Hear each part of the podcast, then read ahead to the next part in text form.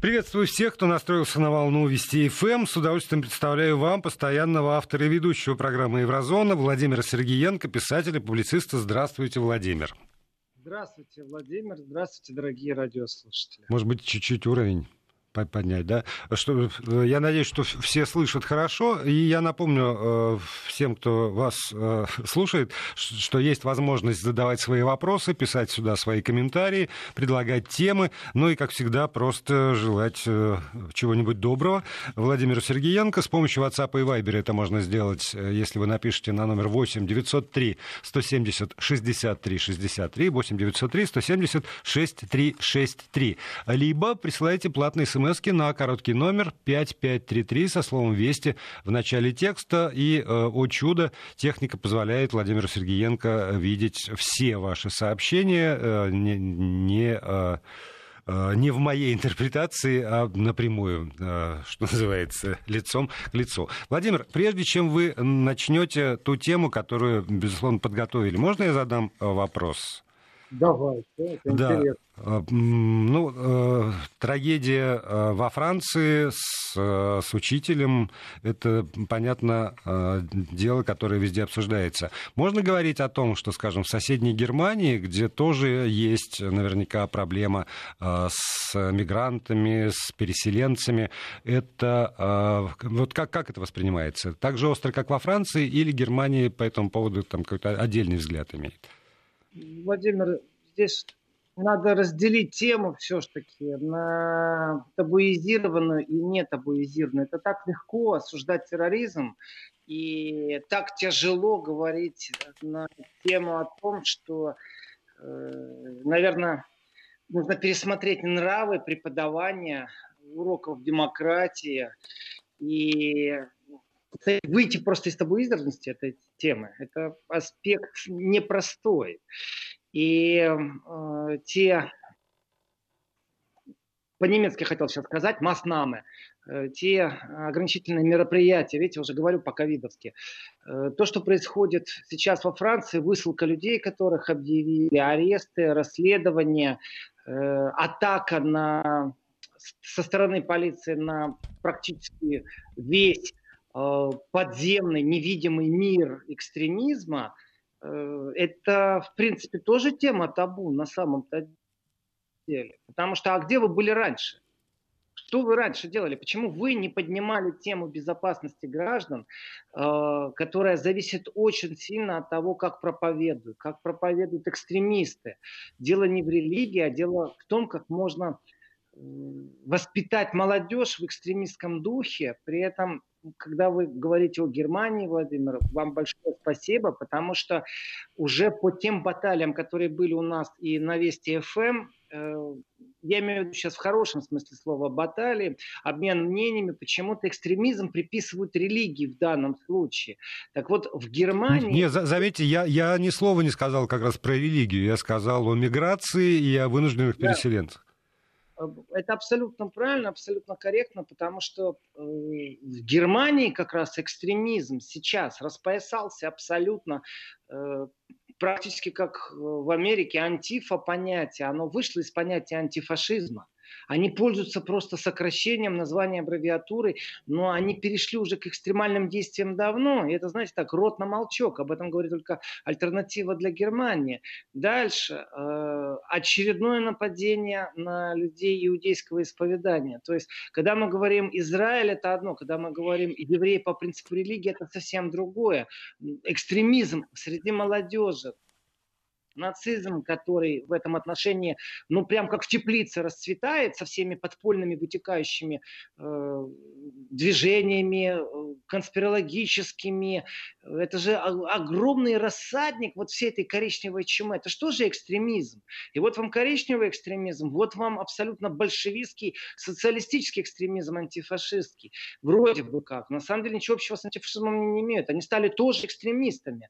И э, привлекая внимание к разговору о терроризме, вы знаете, тут э, Франция умудрилась, в принципе, приравнять убийство э, одного человека к терроризму. Почему? Вот многие задаются вопросом, я в Германии э, ну, интенсивно пообщался на эту тему, потому что Франции нужно было включить протокол, по которому имеет право влезть в компьютер, в переписку, в смс, которыми люди обменяются, в мессенджеры, в WhatsApp. И во всем этом нужно иметь правовое поле. И вот здесь, как всегда, Европа, она же тормозит. Она же только вот сейчас вот в случае э, с Навальным и с Минском, но об этом обязательно позже, решила вдруг, что она теперь разбюрократит введение санкций. Но об этом обязательно сегодня позже надо поговорить. Так вот, э, приравняв убийство одного человека другим человеком к терроризму, потому что он кричал что-то, э, французы себя противопоставили, например, э, политике безопасности Германии. В таких же случаях, когда человек с мачете шел в региональном поезде в Германии, направо-налево этими мачетями э, махал, кричал, тот же самый лозунг, что и во Франции, его не приравняли к терроризму. Вначале все, ай, да, может быть терроризм, а потом сказали, он психически ненормальный. Это большая разница, как идентифицируют государство и почему. В Германии они идентифицировали ну, вот, трагедию, которая произошла под психически неуравновешенную личность, потому что они боятся, что как только они скажут, что это терроризм, сразу пойдет плюс э, радикальным партиям, консервативным правилам, но и в народе пойдет вот это вот движение, увеличится поджоги вот этих общежитий, в которых живут мигранты, э, начнется еще сильнее вот набор рекрутирования подпольщиков э, с абсолютно экстремистским начинанием, но оно будет коричневого цвета, э, как э, вот уже было в Германии с убийствами, те документы, которые исчезли, все время напоминаю об этом, подполье, реаль, реальное нацистское подполье. И в этом отношении большая разница. Во Франции невозможна такая активация населения, э, потому что у них нету... Э, есть, конечно, Люпен с ее консервативно-националистическим взглядом, но нет вот этих вот дружинников подпольных, которые как в Германии бегали, отлавливали иностранцев. И поэтому и протоколы разные включаются. И дискуссия против экстремизма, она не может заканчиваться во Франции. Ну, нет в Европе границ. Это вот сейчас вот с ковидом границы. Есть Шенген? Есть из одного государства в другое переезжать. Трагедия в Берлине на рождественском э, рынке. Она как произошла? Человек был в Италии в тюрьме, нахватался там радикализма, был под надзором итальянской разведки, пересек границу, через Австрию приехал в Германию, все, его потеряли. То есть вопрос не является французским. Но французы, включив протокол терроризма, на самом деле закрывают глаза на совсем другие вещи. А это тоже неправильно. Э, в принципе, высылка людей по принципу э, того, что вот уже известно количество, да, там по 300 человек. Я думаю, список, кстати, увеличится, обвиненных в экстремизме. У меня простой вопрос, откуда за два дня такой список? То есть раньше вы не знали, вы ждали этой сакральной жертвы? Нет, почему? Они же говорят, что все эти люди так или иначе были там под, под контролем, но вот не, не доконтролировали. Ну, кстати, этот парень как раз не был ни под каким контролем. И э, теперь, но, но опять же, кого они могут выслать? Они могут выслать только тех, у кого нет французского гражданства. Потому что и куча мигрантов уже получили французское гражданство. А кроме того, э, во Франции есть и свои, что родившиеся во Франции граждане, которые вполне исповедуют те же самые принципы отношения с миром и с противниками своими согласен. Э, и скажу еще такую неприятную для французов вещь. Э, есть такой момент Потемкинская деревня. Только вот Потемкинская деревня в сфере безопасности. Когда они демонстрируют, ну да, вот мы их знали, мы их высылаем, абсолютно правильно насчет того, что это не граждане Франции, гражданина Франции не могут выслать. Ну, кстати, некоторых могут лишить. Это тоже процессы будущего. А что вы будете делать с теми, кто у вас внутри в стране, граждане исповедуют те же самые ценности? Такой же радикализм, такой же экстремизм, такое же э, отношение к терроризму. То есть э, среди своих существует подполье. Как вы с этим будете бороться? И э, вот этот популизм такой одноразовый, прямо сейчас, здесь и сейчас, да мы их всех знаем, да мы их вышлем, это же демонстрация того, что мы не сидим сложа руки. То есть я отношусь абсолютно негативно к тому, что Макрон сейчас делает. Э, разговор намного глубже. Ему бы по-хорошему собрать совбез европейский по аналогии с ООН. Ему бы пригласить к этому совбезу европейскому гостей из России, из США, то есть тех из Австралии, между прочим, из Малайзии, тех, кто может иметь отношение по разведданным и превентивно сообщать какую-то информацию. Надо объединяться. И в этом отношении просто выслать 300 человек – это безумно мало. Это вообще ничего. Это вообще ничего. Завтра на их месте будут другие. Ну, нет, я, его тоже понимаю, потому что надо отчитаться перед обществом. Общество возмущено, общество требует решительных, скорых, энергичных мер. И общество говорят, вот мы высылаем 300 и будем углублять работу. Ну, типа, да, молодцы, не сидят на месте. А то, что, о чем вы говорите, там, Европейский совбез, ну, в известном смысле звонок Путину, э, вот, как, я, я так понимаю, что именно про это. Э, про э, обмен данными, про сотрудничество в области как раз безопасности и противодействия терроризму с Российской Федерацией, с которой вроде как бы раньше еще совсем недавно и говорить ни о чем не хотели. Э, вопрос тяжелый, вопрос длинный, вопрос долгий. И и попытки создать что-то в виде э, системы безопасности, например, для сертификации тех, кто проповедует, э, чтобы ввести в уголовную и административную ответственность не регламентированные проповеди.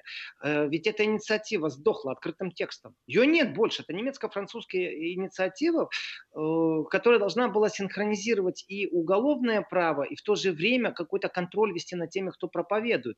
И они начинали непосредственно с имамов. Э, при этом разговор это тоже, вот знаете, такая табуизированная тема. Э, есть имамы, которые говорят, мы этих имамов, которые прошли там полуторамесячные курсы э, где-то на Балканах, поддержки арабских стран, мы их не признаем как проповедников. Это авантюристы, но они несут рознь. А те в ответ говорят, нет, нет, нет, нет, нам дали такое право такие-то и такие-то уважаемые люди. Так что обращайтесь к ним за спором. И в этот момент вот возникла инициатива, а давайте соберем теологов, которые смогли бы попробовать синхронизировать право проповеди религиозной и европейских законов. Где эта идея? Миллионы выделили. От... Она сдулась. Нет, так она, конечно, сдуется, потому что там нет централизации. Там каждый имам совершенно свободно имеет право действительно в рамках э, своей религии проповедовать то, что он считает нужным. Над ним нет начальника. У суннитов в этом смысле все, все хорошо. В этом смысле даже наша российская инициатива а то, по поводу того, что э, в, к проповедям можно допускать только людей, получивших религиозное образование на территории Российской Федерации, тоже большие сложности испытывает. И э, очень сложно, э, правда, отстранить от э, э, проповеднической там, э, деятельности тех имамов, которые получили образование в Саудовской Аравии или в Египте, или на, на, да. на тех же Балканах. Да. Это, правда, проблема практически нерешаемая. Почему? Владимир, ну, в, давайте... в силу, в силу устройства э, мусульманской религии. Там, там нет папы римского, там нет патриарха, э, там, там нет э, вертикали. Владимир, вот смотрите, вот вы с этой логикой приходите в Евросоюз и говорите, все, что вы только что сказали, нет вертикали, нет Папы Римского, э, есть разные течения, я вас понимаю, но у нас есть закон, у нас есть право, и с точки зрения права давайте проведем параллель, например, врач, доктор, который получил образование в России, приедет в Германию, он не имеет права оперировать. Он должен пройти сертификат. Просто у него был огромный опыт, огромное количество операций за плечами. Он не имеет право приступить. Это будет нарушение закона. Он должен пройти сертификацию. Эта сертификация включает в себя, например, знание языка, что для меня абсолютно логично. Ты говоришь во Франции или в Германии на том языке с ассистентами, на котором они понимают, а не на котором ты приехал и говоришь.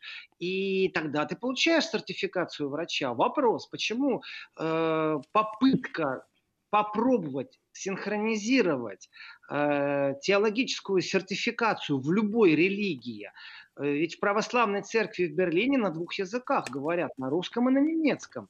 И при этом нету никаких законов, там не надо сертификации пройти. Но ведь это могло бы быть и через закон, через букву закона. Именно так и начиналось размышление, э, размышление на тему э, введения сертификации и создания такого универсального института, который бы теологию пробовал, религию как-то, ну, скажем так, примирить с законом гражданским. Ну, я а, не согласен. А, а, а тогда, извините, я прерву, а тогда, получается, государство хочет подчинить себе религию, а религия в известной степени свободна, отделена от государства и развивается там параллельно. Но то, я, я, я понимаю то, о чем вы говорите, но я просто и э, как бы это, пытаюсь э, привести контраргументы тех, для которых действительно любая регламентация со стороны государства внутри религиозной деятельности, а проповедь это как бы, ну, безусловно, считается там внутри религиозной деятельности. Э, это, знаете, это зло. Вы знаете, что вы сейчас делаете? Что? Адвок... Адвокат дьявола? Вы на самом деле разыгрываете именно той крапленой картой, которой в Европе очень часто любят либералы и демократы рассказывать о том, э, что ограничение прав вы знаете, да плевать я хотел на ограничение прав, если это связано с человеческой жизнью. Потому что когда ковид, на улицу не выходим после 23. Понимаете, вот завтра э, по всей Чехии локдаун полнейший. И непонятно, то ли там действительно такое количество болезней, то ли они испугались того, что у них в Праге вышли э, настоящие ультрасы и устроили побоище с полицейскими. Потом попробуйте еще найти э, хорошие такие смачные видео, как они обычно присылают из России. То есть фильтрация информации с ковидом, пожалуйста. Э, локдаун ограничение свобод, пожалуйста. Человеческая жизнь, если на нее покушаются э, через призму терроризма, то вы мне сейчас говорите о том, что вот мы... Я вас понимаю, Владимир, номер не пройдет. А зачем тогда они вообще инициировали создание института, который должен был бы заниматься изучением этой темы? Это не значит, что ответ будет завтра. Пусть они работают над этой темой. Когда Макрон начинал движение снятия женщин одежды э, в публичном пространстве, идентифицирующей эту женщину как мусульманку, он что делал в этот момент? Он насаживал что и каким способом? А теперь, видите ли, мы должны относиться, что это наше э, вероисповедание. Я считаю, Владимир, вы э, смогли меня не убедить. Вот так вот. Не, так, ну, тоже кон, кон, контраргумент, потому что когда ну, в общественном пространстве э, демонстрация принадлежности к той или иной религии, это общественное пространство. А когда мы говорим проповедь, то тогда это внутри э, церковное пространство внутри храмовое да. пространство. И, и тут вот уже, и, да, и тут как раз не либералы и демократы, а самая консервативная часть общества говорит, не лезьте к нам внутрь. Владимир, а давайте вот я сейчас и спрошу наших радиослушателей, что сегодня как-то забыл я. Спасибо большое за добрый вечер, добрые пожелания э, из Курска. Вижу, читаю. И вначале я зачитаю сообщение нашего постоянного слушателя из Киева, а потом я вам контраргументирую. Э, проблему терроризма следует решать комплексно. Брать под контроль общественные организации, ограничить въезд выходцев из мусульманских стран, не давать иммигрантам селиться компактно, сохранять свою культурную идентичность и не оскорблять чувства верующих. Э, да и с европейской гипертолерантностью пора кончать. Александр из Киева. Я благодарен вам за ваше рассуждение, но тогда мы будем создавать гетто реальные гетто, в которых будут жить люди по вере. И сегодня это будут мусульмане, завтра будут христиане православные, послезавтра это будут иудеи. Нет, этот номер не, проходит. Толерантная мультикульти политика провалилась, но то, что вы предлагаете, это еще хуже. Создавать гетто. В гетто будут жить по своим законам. А теперь, Владимир, э, к тому, что вы говорите. Еще раз. Э, э, вы знаете, если к священнику на исповедь придет серийный убийца. Э, нарушит ли священник Э, все свои заповеди, потом во многих религиях, если он даст знать полиции, сможет предотвратить это преступление. Э, так вот, священнику, я вам так скажу, нужно разбираться с Богом, а не с теми, кто навязывает определенные законы мировоззрения. И спасти человеческую жизнь намного выше, чем, знаете, беру слово в кавычки, сказать настучать, знаете, мол, некрасиво. Это называется не настучать, это называется включить гражданский кураж. Так вот, э, в случае, если есть угроза жизни, жизни, разницы нет, это угроза жизни от болезни, от метеорита, от экстремистов, террористов, то прерогатива, конечно же, спасти человеческую жизнь. И тогда нужно включать правильные протоколы, тогда нужно готовить законодательную базу, а не потом известных экстремистов высылать из страны и из этого устраивать шоу. Это раз. Это, это подождите, это вы сейчас так говорите. А вспомните, свою, а, а вспомните свою юность, когда вы читали роман «Овод» это Лилиану Войнич или смотрели фильм и когда священник вот эту вот тайну исповеди террориста, бандита по, по законам э, тогдашней, значит, Италии, выдает полиции, мы же все ненавидели этого священника. Я вас реально сейчас расстрою. Э, знаете, есть такие фирмы, в которых спонсоры э, являются, там, например, Министерство обороны США и ЦРУ, для того, чтобы побольше рекрутов у них было, которые запишутся в армию и пойдут воевать. Э, вот так вот ЦРУ финансирует фильмы для того, чтобы добиться. А как вы думаете, Ватикан не финансировал фильмы, в которых выставлял себя как глобально держащего тайну, даже если это терроризм? Какой Делала... Советский фильм «Молот»? Со Стриженовым в главной роли вряд ли финансировал Нет, Ватикан. Стриженова, давайте, я сейчас не по идеологии Советского Союза, в которой могли как раз выставить именно, э, знаете, терроризм, религию, вопрос отстаивали совсем другие контексты. Но я точно знаю, что э, Ватикан финансировал фильмы, в которых выставлял себя в том числе и так. И они, между прочим, им сейчас за живое зацепили.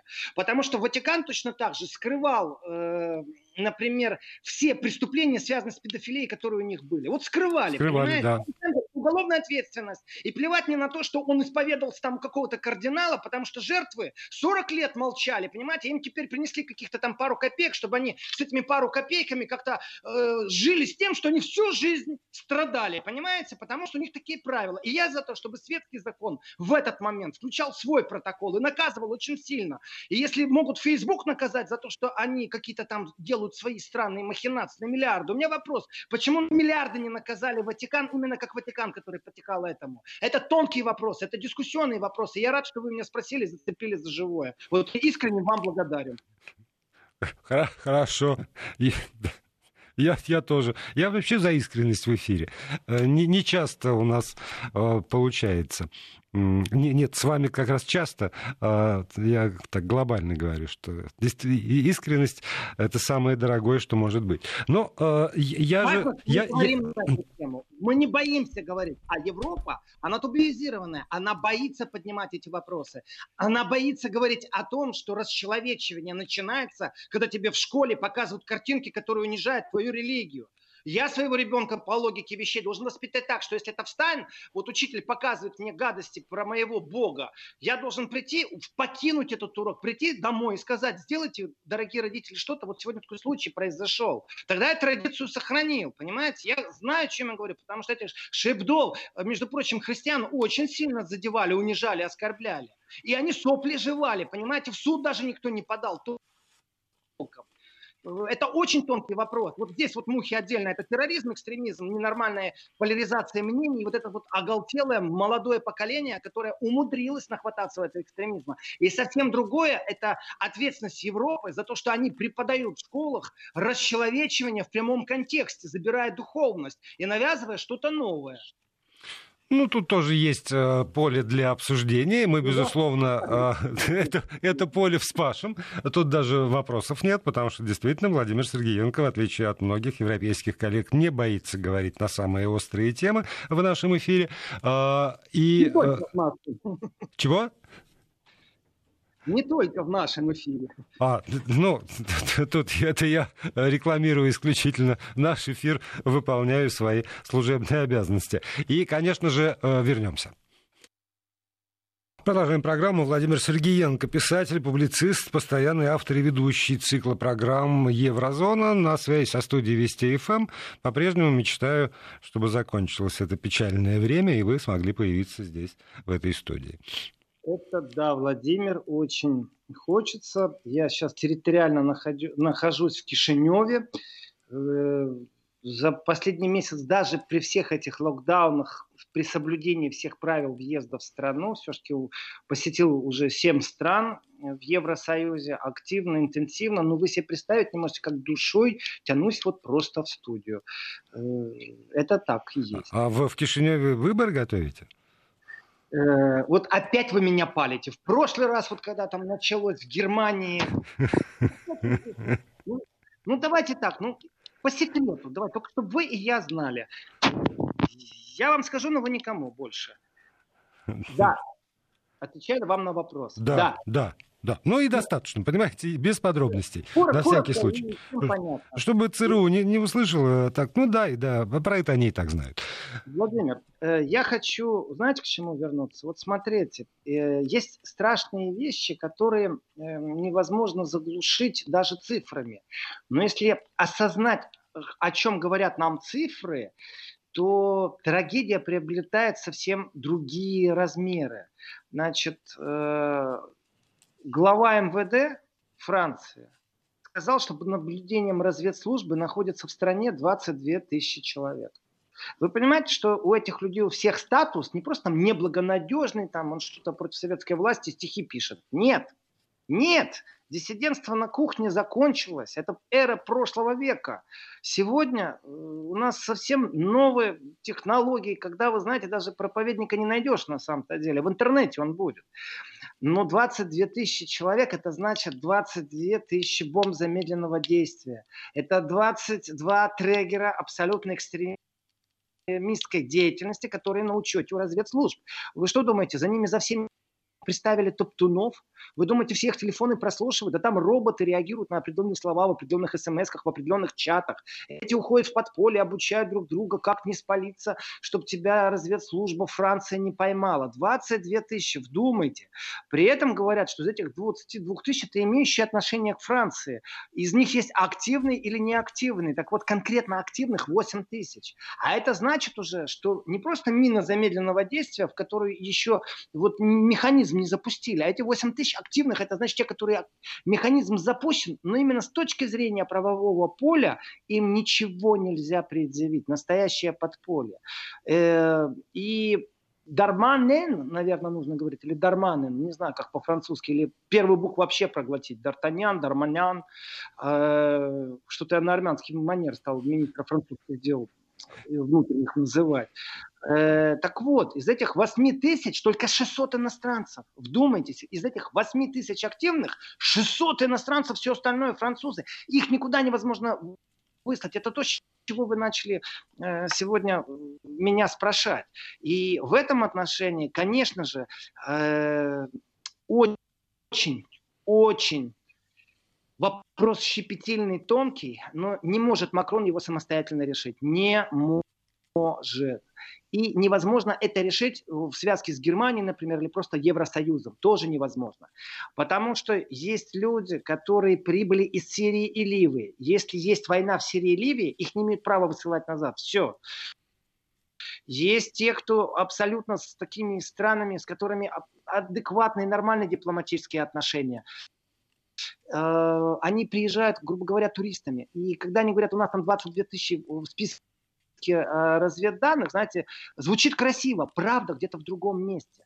И э, когда слышишь из Франции, что после того, как убили вот этого Самуэля Пати, э, возбуждено 80 расследований по факту разжигания ненависти в интернете, именно ненависти в интернете, у меня к ним вопрос, а среди этих 80 есть ли одно расследование о разжигании ненависти на том уроке, на котором э, показывали эти карикатуры, оскорбляющие чувства верующих?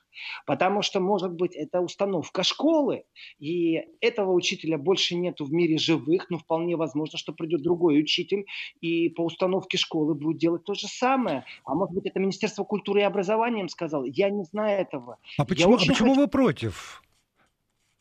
Против чего? Про против того, чтобы та таким образом вести уроки. Это же, это же к вопросу там о ценностях нации. Да, абсолютно серьезно. Франция, которая там с 13 века имеет свою особую поэтическую и прозаическую традицию сатиры. С 13 века, там, со средних веков, э, я там даже не называю нерабление Вольтера потом, они подвергают осмеянию и все. Это, традиция, это традиционная ценность французской нации. Владимир, я вам объясню. Вы, вы опять типичный европейский шаг, э, типичное рассуждение вот среднестатистического либерально настроенного политика, который точно так же, как вы говорит, и ему в ответ.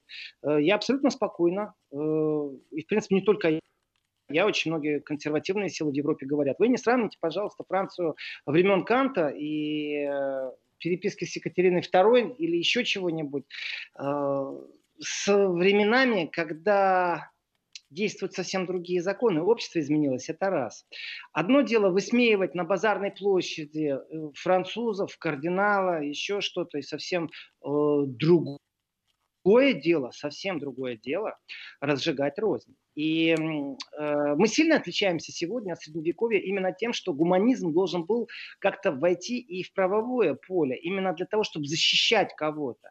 И, и я думаю, что вы меня сейчас просто троллите, Владимир. На самом деле, я говорю, и я это неоднократно повторял, и я настаиваю. Я ни в коем случае не против того, чтобы Шарль Шебдо э, занимался своей работой в том виде, в котором они занимаются. Я хочу, чтобы вот точно так же, как и с сигаретами меня предупреждают о вреде курения, что если существует информация, которая давайте так, если это порнография, то дети не должны этого видеть, поэтому стоит значок плюс 16. Пусть они свои журналы упаковывают в абсолютно непрозрачную бумагу, полиэтилен или что угодно, на котором будет стоять, что в данном журнале стоят какие-то материалы, которые могут вызвать такие-то, такие-то чувства. И тогда кто-то будет читать, а кто-то не будет читать. Тогда нету пропаганды розни. И, именно, и, по, именно поэтому я напомню там, э, себе в том числе обстоятельства. Это не младшая школа. Учитель сказал, что собирается делать то-то и то-то, и попросил всех, кто может испытывать по этому поводу неприятные эмоции, покинуть класс для того, чтобы не оскорбить их. То есть в этом смысле как раз он упаковал все в непрозрачную пленку и предоставил возможность открыть эту пленку только тем, э, кто на, к этому готов. Э, уроки демократии э, в Германии, например, начинаются в детском саду. И когда один ребенок хочет у другого ребенка забрать игрушку, ему объясняют, что это не твоя игрушка. А ребенок говорит, а мне очень хочется. Вот у меня такое ощущение, Владимир, что вам очень хочется. А я говорю, что пришло время переосмыслить. И важно, что мы об этом говорим. Ведь действительно это тема табу. И если мы будем с вами обсуждать, у вас одно мнение, у меня другое, важно, что мы ее обсуждаем. И тогда к нам присоединятся те, кто будет на вашей стороне, те, кто будет на моей стороне, те, кто нейтралитет, и скажет, да мне вообще все равно, я давным-давно забыл, потому что я атеист, о том, что существовали боги. Вы еще вспомните мне э, каких-нибудь древних греков, понимаете, Персея, кентавров. Зачем, зачем мне все это? Главное об этом говорить. А они, они они под гребенку сейчас будут решать свои мелкополитические задачки, понимаете? Макрон, если не объявит о том, что он высылает там по 300 человек, э, что разведка наблюдает за 22 тысячами людей, что 600 из них э, вышлют тоже в ближайшее время, остальные французы активные.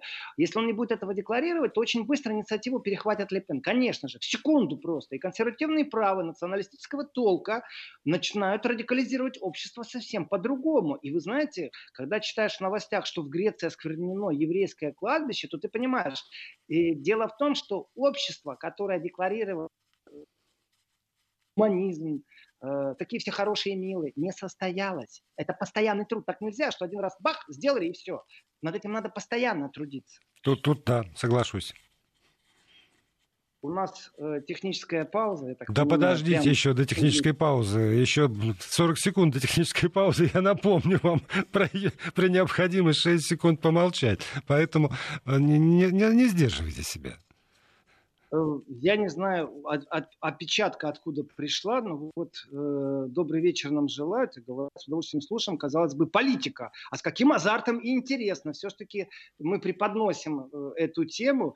Э, написала нам спасибо Ирина, но вот что такое Мурсия или Мурсия или Мурсия, я понятия не имею, честно. Спасибо большое за географическую точку. Владимир, вот добрый вечер. Сейчас, под, подождите, вот сейчас как раз будет пауза, и у нас с вами есть возможность погуглить эту точку. Вести ФМ. Продолжаем программу. Владимир Сергеенко, писатель-публицист, у нас на, на связи. Поскольку была пауза, а, то а, вы вот прочитали сообщение слушателя там, и Э, сказали, что в гет, гетто, да, коли речь пошла об искренности, он тоже хочет искренне сказать, э, он э, не призывает гетто, но фильтровать въезжающих из потенциально небезопасных регионов нужно. И тут я каюсь, я авторство сейчас не припомню, но фраза звучала... Это Александр из Киева. Не, не, нет, Александр из Киева, это просто отвечая ему не, не своей фразой, авторство этой фразы я не помню, но звучало на следующем образом. Миграция без желания принять законы и обычаи принимающей стороны – это оккупация.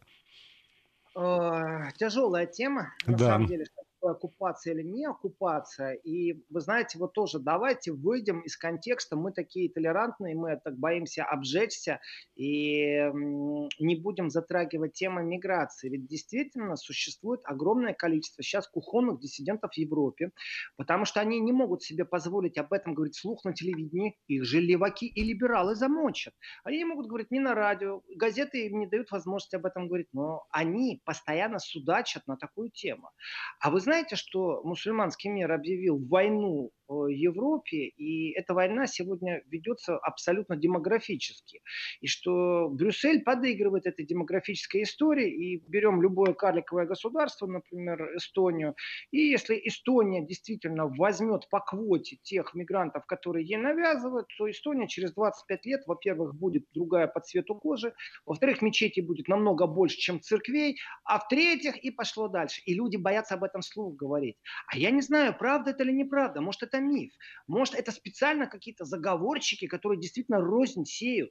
Потому что я знаю точно, если я еду в берлинской электричке, и рядом будет стоять женщина, которой нужно уступить место, потому что это не студенточка, а женщина, которой нужно высказать уважение именно тем, что ты встаешь и уступаешь место, то это сделаю я и турок. А немец не встанет и не уступит место. И это турок, который работает на рынке, турок, который таксистом работает, турок, который встанет в очередь в такси, потом отъедет в сторону, расстелит коврик, помолится и дальше едет работать. Он встанет и уступит женщине. Неизвестной женщине поможет донести сетку с продуктами. Я говорю это как житель Берлина, и я знаю, чем я говорю. И эти люди не имеют никакого отношения с этой благородной, красивой религией к тому экстремизму, который существует. И вот вопрос, а действительно ли меня пугает оккупация или действительно такие вещи идут в интернете? Просто я не читаю арабской вязью, и я вообще не знаю, что там происходит. И у меня есть ответ к этому, а я не должен знать. Я не должен всего знать. Пусть это знает государство, пусть французская разведка знает. А то они, понимаете, умудрились сразу там э, десятки домов провести обыски, потому что они боятся, э, что сейчас повторится удар, потому что они признали это терроризм. А представьте себе, что бы было, если бы они просто-напросто сказали, нам известен этот человек, он психически ненормальный. Именно так действовала Германия. Именно так действовала Германия, и при том не один раз затмевая разговор, убивая дискуссию, боясь правде в глаза посмотреть. И я начинаю тогда задумываться, а может у нас война не религий, а может быть э, религия, которой я не очень знаком, ну как читал, но читал именно, но не по принципу веры, потому что у меня есть моя религия, а может быть у них тоже война с каким-то расчеловечением, которое в Европе идет, и она вот такая варварская, дикая, но на самом деле где-то внутри у нас есть место, где мы сядем и будем друг с другом разговаривать. Я не знаю ответов на этих вопросы, и я знаю, что очередной раз Совет Европы собирается, их интересует Навальный и Минск. Их не интересуют на самом деле вопросы безопасности. Алло, где Мануэль Макрон? Он что, не может позвонить Меркель и сказать, слушай, ты там председательствуешь? Ты уж перенеси, пожалуйста, разговор по сельскохозяйственной продукции и о новых правилах, которые там министры оговаривают, там на недельку. Давайте срочно соберемся. Они же по Навальному срочно собрались. Ух, как быстренько они смогли это все сделать. А как их помощники все перезванивались. Они же когда собрались, они уже прекрасно знали, что они будут говорить и как голосовать. А здесь смотрите, какая потрясающая тишина. И один пиар политический э, тех мер, которые во Франции предприняты. А я говорю, а где они были вчера? А какие они будут завтра, а действительно этот разговор одним днем, и я не хочу, чтобы это ухудшалось и поляризация в обществе приводила к тому, что мы будем все больше и больше э, в новостях смотреть замутненные картинки, потому что там стоит такая э, глазок такой, такая точка, э, картинка содержит в себе насилие, поэтому если вы уверены, что вы хотите ее открыть, вы только тогда и нажимаете. Не хочу я этого видеть. Я действительно, наверное, идеалист и думаю, что мир должен быть другой. Вопрос э, государству. А что вы сделали, чтобы мир был другой? Вот что вы сделали? И этот вопрос стоит очень остро сейчас. И его, к сожалению, поднимают не все политики, а именно оппозиционные и именно консервативные. Именно они не стесняются об этом говорить. И, как правило, кстати, политики, которые не стесняются об этом говорить, это зачастую те политики, которые не стесняются говорить, что, например, с Россией надо дружить. То есть не про американского направления политики. Должен воздух взять. Да, вы, вы вот говорили по, по поводу э, там, ответственности Евросоюза и государства. У меня в этот момент, знаете, как, какой кадр перед глазами? Вот это чеченские волнения и горящий, горящая церковь. Э, там, не знаю, колокольня, что-то такое пыл, пылающее и заваливающееся. Я могу, Владимир, вас поддержать в данном случае, потому что э, на днях получил ссылку, где где-то в Англии э, молодой человек э, ломает крест. Очень символичное видео, там буквально секунд 30, но видно, что он пробует сломать крест. То есть у него свой антикрестовый поход. И, ну, так хочется человечеству сказать, остановитесь, но не останавливаться ни в противоракетном смысле слова, ни в противоядерном, ни в информационном поле, ну, не останавливаться. И что с этим делать? Ну, вот опять же, ну что, э, это русская поговорка, пока гром не грянет, мужик не перекрестится, или это абсолютно французская история? Вот у них сейчас гром грянул, и они крестятся и крестятся, крестятся и крестятся. Я говорю, что те рейды, которые они провели, это десятки рейдов, где полиция входила в дома, и они э, что искали? Кухонный нож они искали? Или им нужно действительно войти внутрь квартиры, чтобы посмотреть э, атмосферу там, э, найти, изъять компьютер, через который идут определенные переговоры. Где они раньше были с этим всем? Где превентивные меры? То есть в данном случае ответственность на многих людях. Точно так же, как ответственность в Берлине, когда был э, теракт. После этого только вдруг уже раз грузовик э, в толпу въехал, люди погибли. Второй раз въехал грузовик. И нужно было дождаться, чтобы въехал в столице в, толпу людей на рождественском рынке грузовик. Только после этого стали бетонные блоки ставить. А раньше не могли додуматься или как? Либо они такие медленные и не шибко соображающие, либо действительно у них э, ну, проблема с кадрами. И проблема с самомнением всегда, потому что кажется, что мы, мы крутые, мы все сделали, и наши спецслужбы лучше всех, и правительство лучше, и вообще мы лучше всех. А все это мелкие недостатки и исключения из правил. А уж после третьего раунда вдруг выясняется, что не такие крутые, это не исключение, а правило, и пора начать чесаться. Владимир, ведь э, давайте уже время подходит к концу. Дорогие слушатели Ой, Еврозоны... Оно же прошло уже время но э, ведь закрытие некоммерческих организаций, которые сейчас массово проходят во Франции, и облавы на них, это не решение вопроса. Это не решение вопроса. И нужно собирать совбез, на самом деле, все европейские, к нему в гости звать Россию обязательно.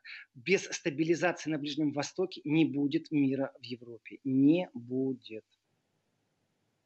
Эта мысль очевидна. Владимир Сергеенко, я с ней солидарен. Осталось дождаться, чтобы с ней были солидарны еще и руководители Евросоюза. Спасибо вам большое, Владимир. До новых встреч.